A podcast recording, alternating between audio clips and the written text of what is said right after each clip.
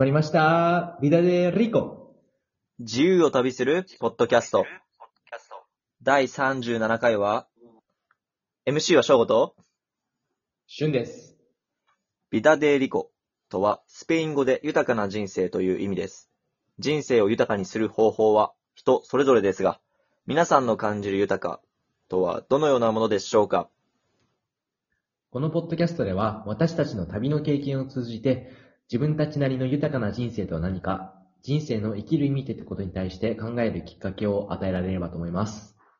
はい、ということで今回は、まあ前回ね、めちゃくちゃ厳しいイスラエル出国を経て、えスペインに入国したっていう話をしてもらったんだけど、今回は、今回は、まあ、スペインの話は、ちょっとまあ、ちょっとほぼ割愛して、スペインの南にある港町のタリファってところから、はいモロッコに船で行った話をしようかなと思います。モロッコに船で。いいっすね。はい。初の、まあ、海での国境越え。おー、なるほど。タリファ、タリファっていうのは、ここ下の方の、本当だ、下の方にあるんですね。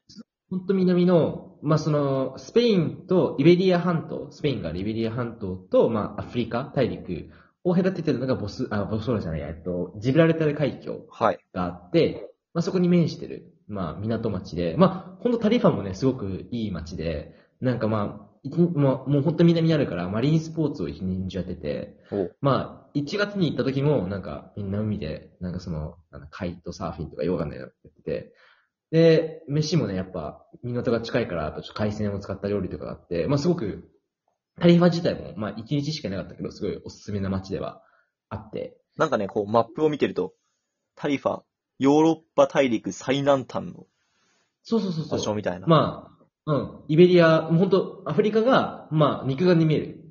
うん。うん。肉眼に見える？そう、だから、ジブラルタル海峡を、そう、まあ、フェリーで1時間ぐらいかけて渡るから、まあ、1時間、フェリーで1時間で全然、あの、対岸にアフリカに確かにな、みたいな。すごい。はい、じゃあ、タリファから？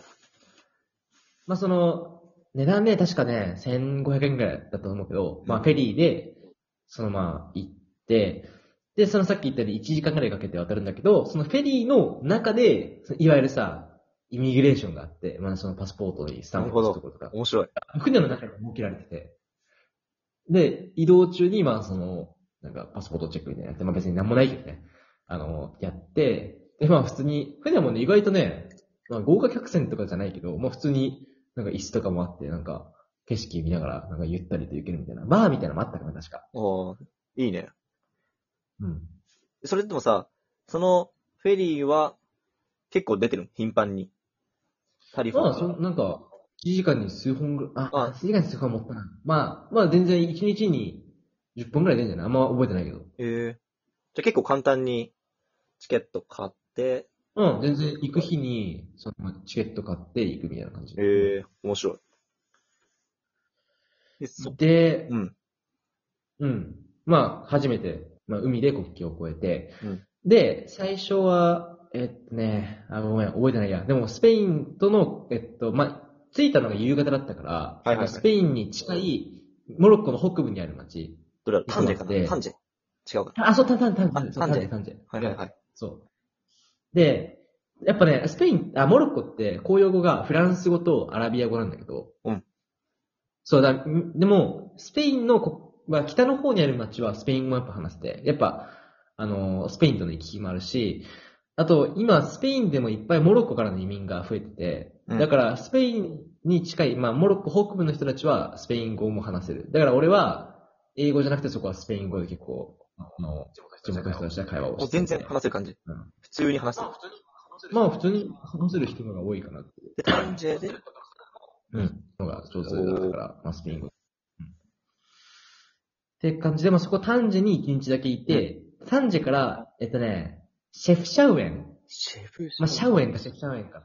あの、呼び方なんか、こうなんだけど、あ青い街、多分ね、インスタとかね、はいあの映えで有名だから、あの、本当に街中が青いシェフシャウエンっていうところに結構居心地が良くて、まあちょっと、当初ので多分3泊くらい、あ、2泊か3泊か忘れたけど、あ、シャウエンあったあった。あ、本当そうそう、すごいもう、あれはね、もう俺、あんまインスタ映えとか全然気にしないけど、確かにこれはインスタ映えだなと思ってね。あの、街が本当に、もう、全面青で、俺青がすごい好きだからさ、あれはいいし、えで、確かに観光地ではあるんだけど、あの、まあそんなに人もね、あの、ガッツがつこないっていうか、あの、客引きそみたいなのが。の後にね、シェフシャーメンの後に、うん。フィズっていう街、なんか迷路みたいな街があるんだけほうど、ほうほうほフィズとかはね、もう、なんかもう本当に金を、こう、俺らからむしり取ろうとしてくる。なんか、ちょっと話しただけで、なんか、道で話しかけられて話しただけでなんかチップくれるみたいな、なんか、はみたいな。まあなんか、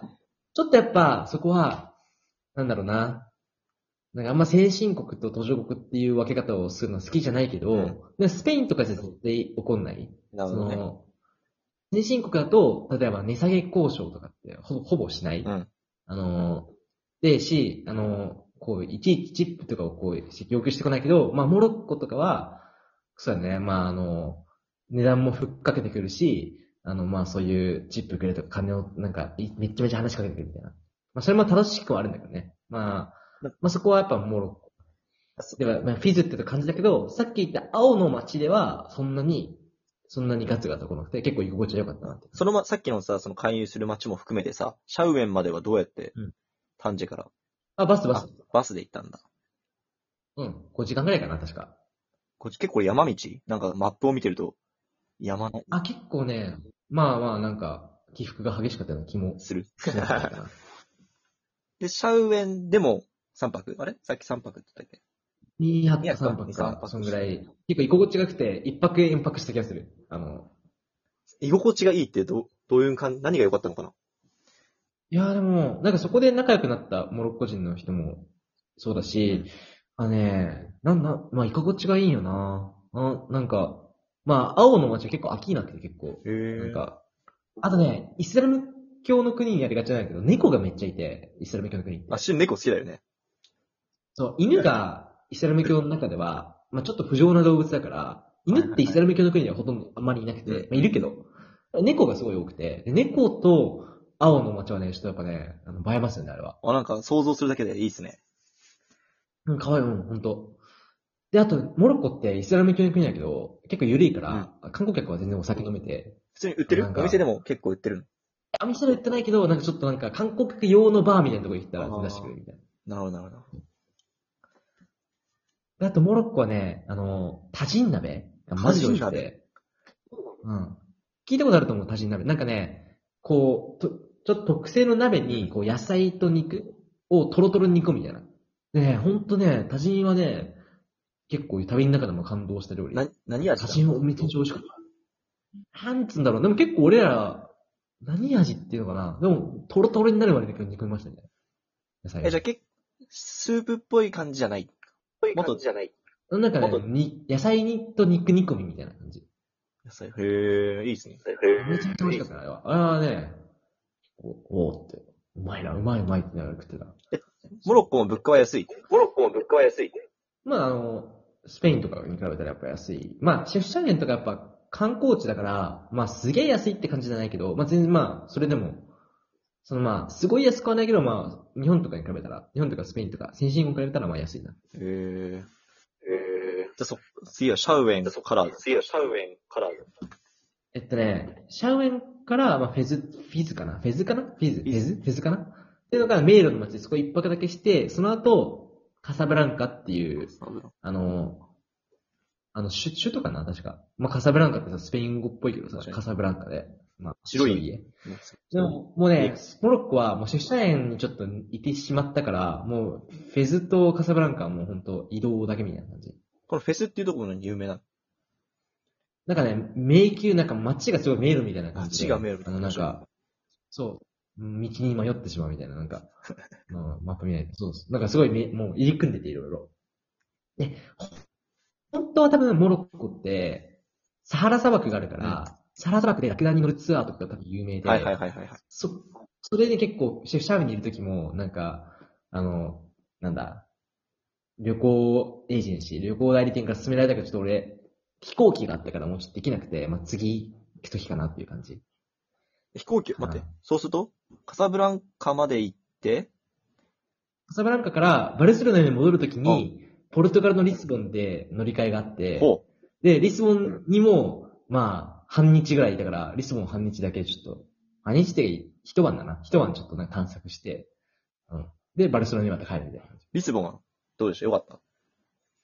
いや、なんかもうほんとね、正直もう半日だから何も分かってないけど、まあよく、あの、なんかね、ポルトガルは、もう僕半半日しか行ってないからあれだけど、うんバックパッカー界隈では、巻いてるなんか沈没地。なんかはいはい居心地が良すぎて、ついてしまう地らしくて、まあ、ポルトガル多分ヨーロッパの中では一番物価も安いし、なんかね、言語化しがたいけどすごいいいらしい。でスペイン、俺はポルトガル語話せないから、リスボンはスペイン語でも全然大丈夫だった。なんかスペイン語でちょっと押し通したり。シュンは沈没。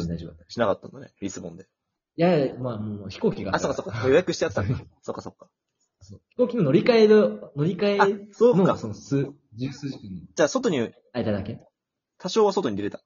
けどってこと？あだから空港の外に、から空港からその市街まで、まあ30分くらいでバスで行けるから、あそうなんだ。ちょっと夜をリスボンで探索するみたいな感じ。おー。え、じゃあ、もうそろそろ時間なので、次はですね、第38回は、リスボン。まあ、ちょっと今、スペイン、モロッコ、ポルトガル？で、バルセロナに戻ったんで、まあ、次はね、いよいよスペインから南米のチリ。